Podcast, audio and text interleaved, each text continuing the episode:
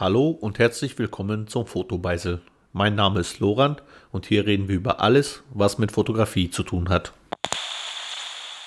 Nachdem wir die letzten Episoden über spezielle Regionen gesprochen haben, dachte ich, es wäre heute mal an der Zeit, allgemein darüber zu reden, wie man Location findet, die sowohl für Landschaft als auch für People-Fotografie gut geeignet sind oder halt auch spannende Blickwinkel bieten, um nicht alltägliche Fotos zu gestalten. Am Ende des Tages ist es ja unser Ziel, dass die Leute bei unseren Bildern hängen bleiben, eventuell diesen Wow-Effekt erleben und dadurch sich auch an unsere Arbeiten erinnern.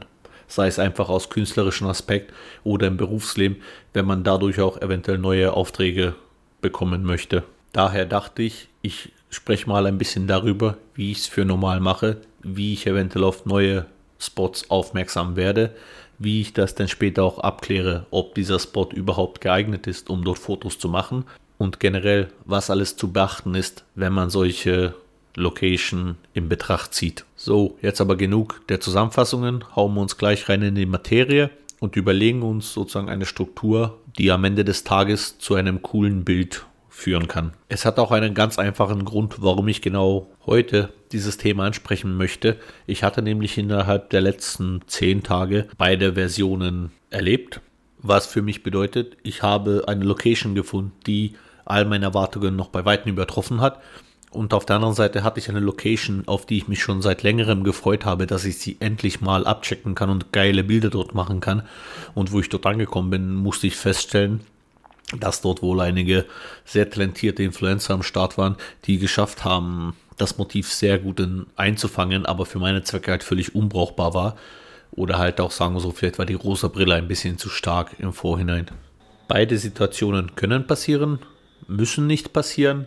Im Idealfall balanciert sich irgendwo zwischen diesen beiden Endstufen ein, so dass ihr coole Spots findet, wo ihr im besten Fall äh, die Idee für finden müsst oder ihr habt einfach schon eine coole Idee und könnt dafür dann halt die Location finden. Und das wäre für mich halt auch ein komplett eigenes Kapitel oder Thema, dass diese klassische Theorie am Anfang, suche ich die Location für die Idee, suche ich die passende Idee für eine Location.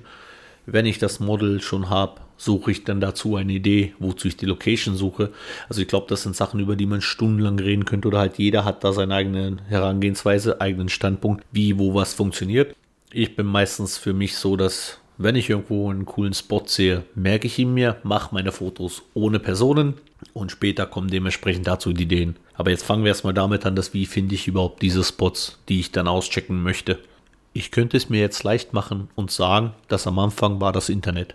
Heutzutage ist es nämlich ganz einfach, über verschiedene Social-Media-Kanäle coole Spots zu finden oder halt auch Fotos zu finden, die einen sofort im Auge hängen bleiben und mit ein wenig Nachforschung, meistens auch im Idealfall über die Geotext direkt auf den Bildern, rauszufinden, wo diese Bilder gemacht wurden.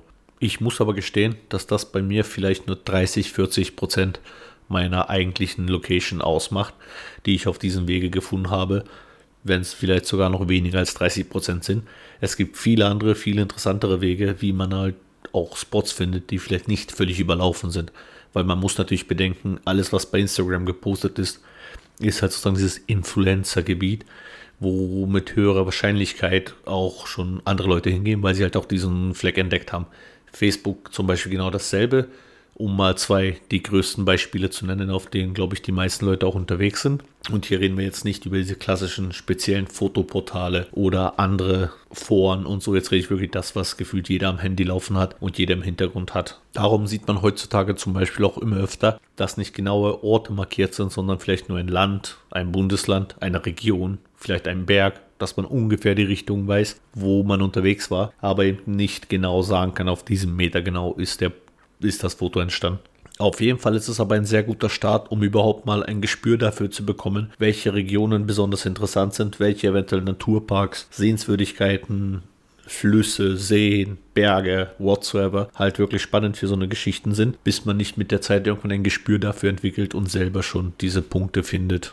Wenn wir aber schon beim Thema Internet sind, ist für mich immer viel produktiver, die verschiedenen regionalen Zeitschriften oder auch Nachrichtenmagazine zu lesen, wo es oft auch einen regionalen oder kulturellen Teil gibt, wo sehr oft äh, interessante Spots auch beschrieben werden, sei es Ausflugsziel für Familie, kulturell im Sinne von cooles Restaurant oder Heuriger, der in der Gegend besonders spannend ist und sich lohnt mal anzuschauen, sei es ein Museum, irgendwo in einer Burg, ähnliches, also Ausflugsziele, die sich lohnen anzuschauen. Und wenn man dann mal anfängt, in diese Richtung sich ein bisschen weiter zu informieren, findet man meistens sehr viele interessante Spots direkt in der Nähe.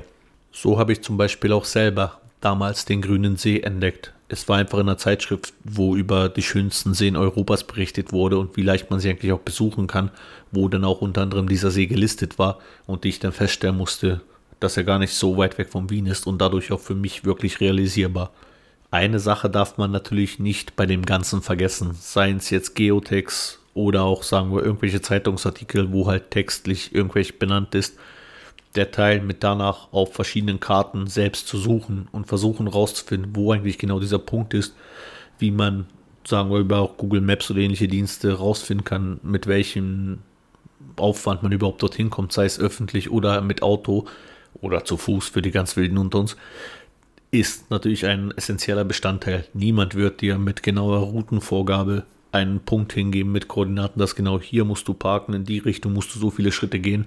Also es gibt nicht diese universelle Schatzkarte, wobei ich aber auch sagen muss, zum Glück, weil für mich gehört auch diese Schnitzeljagd genauso dazu. Wie kann ich anhand von irgendwelchen Infoschnipseln mir selbst dann die Geschichte so zusammensetzen und am Ende des Tages mit Freuden im Gesicht dort stehen, wenn ich wirklich diesen Punkt gefunden habe, für den ich vielleicht fünf, sechs Hinweise gebraucht habe, bis ich ihn genau sagen wir auf der Karte koordinatentechnisch genau zuweisen konnte. Noch ein interessanter Aspekt oder auch eine Webseite oder kulturelle Organisation, was für mich auch hier aus Wien und Wien-Umgebung halt sehr viel geholfen hat, ist zum Beispiel auch die Niederösterreich-Card. Die haben eine Webseite, sie haben ihre Karte, mit der man sehr viele kulturelle Programme erleben kann. Sei es, um mal gratis eine Runde mit, mit einer Sesselbahn zu fahren oder auch Museeneintritte zu haben oder halt auch irgendwelche Schwimmbäder zu besuchen. Und ich finde besonders interessant die Niederösterreich-Karte, weil es halt einen wunderschönen Überblick über alle Möglichkeiten in Niederösterreich selber gibt. Und dadurch auch sehr viele Ideen bietet, was man alles machen kann, wenn man mal einen halben Vormittag Zeit hat oder mal den ganzen Tag was machen möchte, wenn man Natur gehen möchte oder mehr Technik erleben will. Da gibt es so viele Möglichkeiten und das ist ein super Anfang, dass man überhaupt mal sozusagen ein Gefühl dafür bekommt, was es alles hier in der Gegend von uns überhaupt gibt. Ich persönlich habe auch schon die Niederösterreich-Card benutzt, um zum Beispiel mal mit der Salamanderbahn am Schneeberg hochzufahren oder auch die Rax mit der Seilbahn zu erklimmen und oben dann meine Wanderungen und Fotomotive durchzujagen. Äh, da gibt es sehr viele Möglichkeiten. Wie gesagt, ist, ich bin persönlich mehr der Fan von Sesselliften und, und wie Salamanderbahn und ähnliche Gefährten, die einen von A nach B bringen und dadurch halt auch coole neue Spots auch schon am Weg bieten. Aber natürlich, da gibt es viele Waldbäder, Museen, Burgen, alles, was man sich vorstellen kann, findet man dort. Also es lohnt sich definitiv, es auszuchecken. Es kostet nicht viel für ein Jahr und es bietet ungeheuer viel im Gegenzug. Also hm, schaut's mal, vielleicht ist es was für euch. So, aber genug über die Internetseiten, weil sonst verplappere ich mich wieder einfach stundenlang im selben Thema. Noch eine andere Möglichkeit, wie ich schon sehr viele interessante Spots gefunden habe, sei es zumindest in dem Sinne, dass ich weiß, wie weit sie von mir entfernt sind, ob sich ein Tagesausflug zum Beispiel lohnt, sind die ganzen Schilder, die man entlang der Straße sieht. Ich habe ja das Vergnügen gehabt, die letzten neun Jahre beruflich ganz Österreich bereisen zu müssen. Und da entdeckt man sehr leicht die grünen und braunen, entweder Sonder- oder extra Schilder, äh, die neben den großen angehangen sind oder halt auf diesen großen blauen, zum Beispiel Schildern bei der Autobahn, wo bei den normalen Schriften für Ortschaften auch kleine grüne Extrafelder drin sind, wo Natursehenswürdigkeiten markiert sind, die in der Nähe oder halt in, bei dieser Abfahrt zu finden sind. Das hat mir auch damals zum Beispiel so ist mir aufgefallen, dass der grüne See ist ja gar nicht weit weg von Wien. Und ja, ich ziehe immer den grünen See als Beispiel ran, weil ich einfach hier durch diesen See am meisten gelernt habe, wie leicht man eigentlich Spots finden kann und wie gut man sie später auch ausnutzen kann. Natürlich gibt es neben den grünen Schildern auch braune Schilder. Hier sind meistens Burgen oder andere Denkmäler markiert, die halt sozusagen von Menschenhand erschaffen sind und dadurch halt man auch dann mitbekommt, wo die genau sind. Ist aber eine, wie gesagt, sehr interessante Methode, wenn ihr nächste Mal, sei es nur auf der A1 lang fährt oder von mir aus nach Graz oder wo auch immer oder auch auf Bundesstraßen, halt überall, wo ihr diese großen Schilder seht oder auch die kleinen, einfach mal auf die grünen und braunen achten und schauen, was dort alles drauf geschrieben ist. weil da findet man meistens entweder Namen, die man schon irgendwo mal gehört hat und jetzt weiß man, wo sie genau sind, oder man sieht Namen, die man noch nie gehört hat und man kann dann einfach nachgoogeln, was das genau ist, wie das ausschaut. Macht es Sinn, vielleicht mal da hinzufahren und anzuschauen. Sind alles so Geschichten, die auf jeden Fall sehr viel Potenzial bieten, um richtig coole Spots zu finden. Und wenn wir mal diese Spots gefunden haben und uns eine kleine Liste aufgestellt haben, welche wir besuchen möchten, kommen wir zum nächsten Punkt, wo ich halt beide Enden die letzten zwei Wochen kennenlernen konnte. Ich möchte dieses Mini-Kapitel mal Erwartungen nennen. Das heißt, was passiert oder wie kann man sich vorbereiten und wie kann man Enttäuschung eventuell auch im Rahmen halten oder halt auch nicht überkompensieren oder hyperventilieren und dann versuchen, die nächsten fünf Jahre alle Shootings dort an diese Location zu bringen, weil einfach, weil es so schön dort ist. Die beste Möglichkeit wahrscheinlich, um Enttäuschungen zu minimieren, ist, wenn man sich wirklich, sobald man mal einen Spot sich ausgesucht hat, wirklich auf die Suche im Internet begibt nach hauptsächlich Bildern. Natürlich sind Beschreibungen auch immer sehr hilfreich, wenn man zum Beispiel bei anderen Forenbeiträgen oder in Blog, Wanderblogs oder ähnlichen halt Leute findet oder Beiträge findet, die halt genau über diese Ortschaft dann oder diesen Punkt berichten, wie es ihr Gefühl war, wie viel Zeit sie da verbracht haben, welche Blickwinkel dort überhaupt Sinn machen. Und auf der anderen Seite halt auch wirklich nach Fotos suchen, die am besten aus verschiedenen Blickwinkeln aufgenommen wurden zu verschiedenen Tageszeiten, ist die einzigste Möglichkeit, um sicherzustellen, dass nicht das passiert, dass dann nur genau von einem gewissen Punkt, genau zu einer Tageszeit, ein Bild gut ausschaut, weil ansonsten kann man das Ganze dort kübeln. Da gibt es auch immer sehr lustige Fotoserien im Internet, wo sei Stonehenge, die Pyramiden und ähnliche immer entgegengestellt wird, wie es auf Fotos ausschaut und wie es in Wirklichkeit ausschaut und wo man halt diesen riesen Unterschied erst merkt und man sieht das, oh, ich muss mich auf einen ganz bestimmten Punkt stellen, damit ich diese Art von optischer Illusion erzeugen kann, dass es halt genau so ausschaut, obwohl es in Wirklichkeit gar nicht so ist. Selbe Problem kann passieren, wenn zum Beispiel nur ein Punkt sehr talentiert von derselben Stelle immer fotografiert wurde. Was man aber auch leicht sieht, da gibt es verschiedene auch schon inzwischen, aber auch bei Instagram zum Beispiel Profile, die sozusagen diese Copy äh, Geschichten sehr gut darstellen, das halt, beziehungsweise sollte man darauf achten, dass wenn man einen Spot findet und immer dasselbe Foto hochgeladen ist, dann hat es wahrscheinlich den Grund, dass dort nur dieser eine Blickwinkel wirklich interessant ist. Dann könnt ihr euch natürlich entscheiden, ob ist das trotzdem genau der Blickwinkel, den ich haben will, oder meint ihr dann, ja cool, da kann ich nur dasselbe machen, was schon 100 andere vor mir gemacht haben. Muss jeder für sich halt entscheiden. Ich bin wiederum ein Kandidat, der, wenn er von anderen von Spots hört und uh, wie geil und wie schön die doch sind, meistens genau aus besagten Grund schon mit Skepsis rangeht. Solange ich nicht selbst für mich den Ort gesehen habe und für mich selbst entschieden habe, ob dieser Punkt was für mich ist, bin ich immer so, dass, ja, ja, cool, cool, aber hm, wer weiß. Und das ist dann halt die andere Gefahr, dass wenn man hingeht und man meint, ach, das wird eh nichts, dass man deswegen vielleicht gar nicht sich so sehr bemüht, diesen Punkt überhaupt zu besuchen.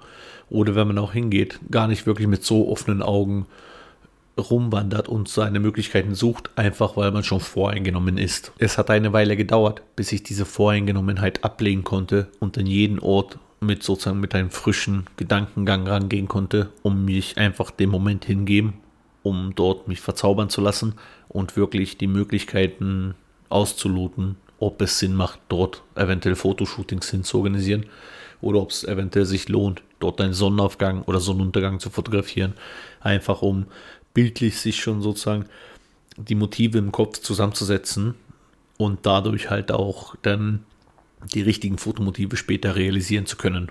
Das hatte ich zum Beispiel äh, bei den Myrafällen, Hausberg, ne, Hausstein, heißt der Berg, genau, es ist der Hausberg der Myrafälle, heißt aber Hausstein. Jedenfalls war eines meiner ersten Ausflugsziele hier in Österreich und dadurch bin ich damals lang marschiert, Wasserfälle durch, bis komplett hoch zum Berg und da ist mir dieser Berg schon im Kopf geblieben. Diese Aussicht, die dort herrscht, war seitdem in meinem Kopf abgespeichert. Dann kam irgendwie die Zeit, die Jahre und ein paar Jahre später bin ich dann auch erst mal so speziell zu Sonnenaufgängen unterwegs gewesen. Hauptsächlich auch damals noch wegen der Arbeit. Und wo ich gesehen habe, wie schön eigentlich Sonnenaufgänge oder Untergänge an gewissen Orten sein können. Dann wieder im nächsten Schritt fing ich auch an, selbst mal, wenn es sein muss, nachts um zwei aufzustehen, um Sonnenaufgänge irgendwo zu fotografieren, wo es Sinn macht. Und so hat sich das Ganze aufgebaut, bis ich dann irgendwann acht Jahre später das fertige Bild vom Sonnenaufgang hatte.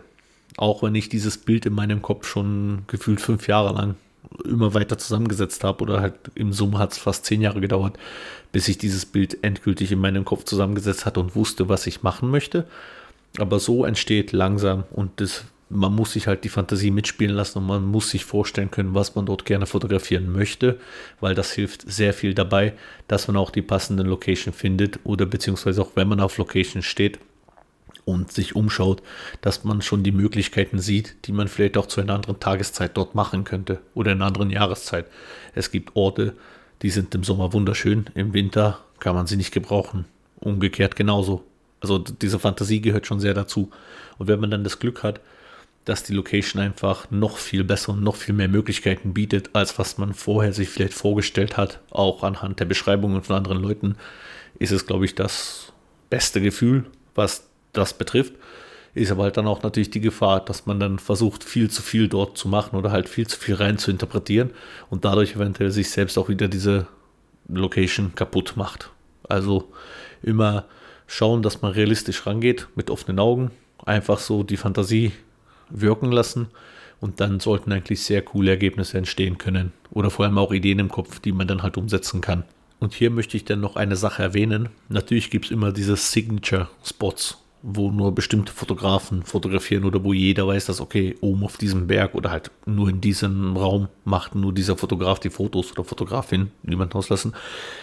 Man muss aber halt auch aufpassen, entweder man hat wirklich, dass man regelmäßig am selben Ort fotografiert und dadurch einen Wiedererkennungswert bringt, oder ob man alles versucht an diesem Ort zu fotografieren und dadurch auch diesen Ort oder diese Aussicht oder wie auch immer für den Zuschauer als langweilig schafft zu gestalten, weil dann hat man sich irgendwann auch wieder satt gesehen. Also das ist immer ein feiner Unterschied zwischen, man freut sich, wann das nächste Bild von dort kommt, weil es immer was Besonderes ist, oder man haut halt alles dort raus und dann irgendwann denkt man, ja, geil, wieder das 30. Bild von dort, hat da nichts anderes zu bieten. Das ist halt, weswegen ich immer schon versuche, zwar zyklisch zu meinen Orten zurückzukehren, aber immer darauf zu achten, dass ich nicht zu viel von einer Location raushaue, einfach weil es kein Schwein interessiert. Wenn wir also jetzt schon bei Google Maps oder wo auch immer unseren Spot gefunden haben, uns ausgeforscht haben, wie lange es dauert hinzufahren, wo man parken kann, wo lang die Route führt, eventuell auch schon die Wanderrouten im Internet sich rausgesucht hat oder halt doch hier mal eine Sekunde Stopp. Ich habe gerade Wanderrouten gesagt, weil das einen einfachen Grund hat. Die meisten, also zu 99,9% von den allen den coolen Fotospots, wo man richtig schöne epische Fotos mit der Natur, Landschaft, Panorama machen kann, liegen nicht direkt am Parkplatz. Das heißt, man kommt irgendwo hin, muss erstmal sein Vehikel abstellen oder öffentlich irgendwo ankommen und dann geht es erstmal los. 10, 20, 30 Minuten, vielleicht zwei Stunden, fünf Stunden auch, dementsprechend wie speziell der Ort sein muss, muss man erstmal meistens in der Natur erstmal eine Runde wandern gehen. Daher mein Tipp auf jeden Fall, bevor ihr rausgeht und gleich eventuell mit Model oder mit eurem Kunden dort fotografieren möchtet, geht erstmal in aller Ruhe raus, schaut euch die Location an, genießt und äh, die Natur, saugt euch den Spirit der Umgebung auf und versucht die Essenz dieses Ortes für euch ganz persönlich einzufangen. Habt dort keinen Zeitdruck, es dauert, wie lange es dauert. Und wenn ihr an einem Ort stehen bleibt und länger fotografiert, interessiert es auch niemanden. Wichtigste ist, dass ihr auch ohne Model schon die coolen Momente und coolen Orte findet oder halt auch die Einstellungen, verschiedene Brennweiten probieren zu eventuell verschiedenen Tageszeiten oder halt so ein Plan, dass man vielleicht am Nachmittag rausfährt und den Sonnenuntergang mitnimmt oder in der Früh gleich mit Sonnenaufgang und dann rein in den Sonnenuntergang oder ähnliches. Immer ohne Model zuerst losgehen und alles technisch durchprobieren, damit ihr ein fertiges Bild habt, wo ihr einfach nur noch merkt, dass, uh, genau hier würde ein Model echt gut ausschauen. Und wenn ich schon gerade Sonnenaufgänge oder auch Sonnenuntergänge erwähnt habe, Dafür gibt es meistens eine ganz einfache Methode, wie man schauen kann, ob die gegebene Location passend ist für diese Art von Fotos. Dazu muss man nicht mal vor Ort sein. Es gibt sau coole Webseiten, die ich auch in der Shownotes verlinken werde oder in den Shownotes verlinken werde, wo man direkt im Internet Koordinaten eingibt und sich anschauen kann, wo die Sonne auf und ab geht. Und dadurch kann man sich schon ein bisschen vorstellen, ob das mehr ein Vormittags- oder Nachmittagsspot ist. Natürlich lohnt es sich auch zu ungefähr selben Zeit, also wenn ihr am Wochenende dort fotografieren wollt, mal vorher am Wochenende rauszugehen. Weil noch ein wichtiger Aspekt ist bei Outdoor-Fotografie immer vorhanden. schauen, wie viele Menschen dort unterwegs sind. Weil wenn es ein beliebter Wanderroute ist oder beliebter Bergspot oder Burgruine oder whatsoever, ist die Gefahr groß, dass sehr viele Leute da sind und ihr nicht in Ruhe eure Fotos machen könnt.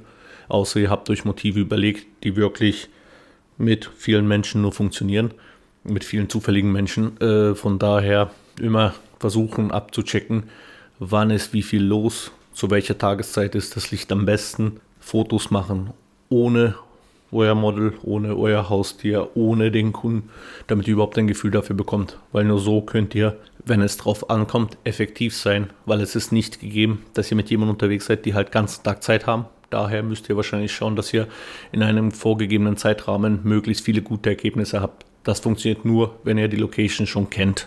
Und wenn das alles geschafft ist, dann könnt ihr euch das Model schnappen, rausgehen und Fotos für die Ewigkeit gestalten. Wie ihr vor Ort mit dem Model arbeitet, werde ich in einer späteren Podcast-Folge mal noch detaillierter beschreiben oder besprechen. Meinerseits ist es nur wichtig zu erwähnen, dass egal wo ihr in der Natur auch unterwegs seid oder welche Burgruine oder Museum ihr gerade benutzt, respektiert immer die Umgebung. Die war schon vor euch da, die wird auch nach euch da sein. Da gibt es diesen alten Urbexer Spruch von äh, Take nothing but pictures, leave nothing but footprints. Das heißt wirklich, geht hin und zerstört nichts, randaliert nicht rum, denn unsere Umwelt ist kostbar. Diese kulturellen Schätze sind wertvoll und generell sei einfach kein Duschbag.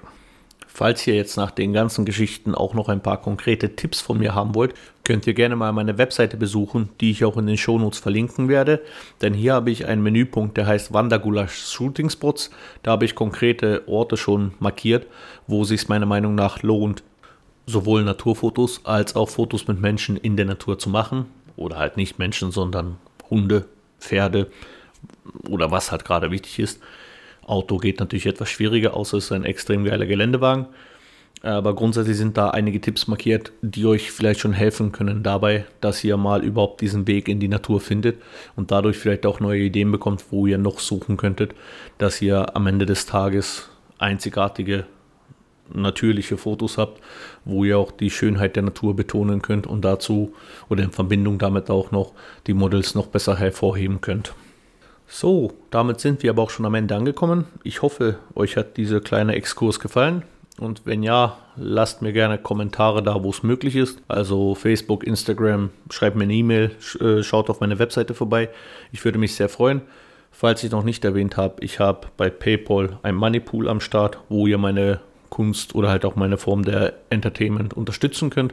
Da würde ich mich sehr über eine kleine Spende freuen. Und ansonsten war, seid gespannt auf die nächste Episode, denn ich habe wieder einiges vorbereitet. Es kommt ja schon die 25.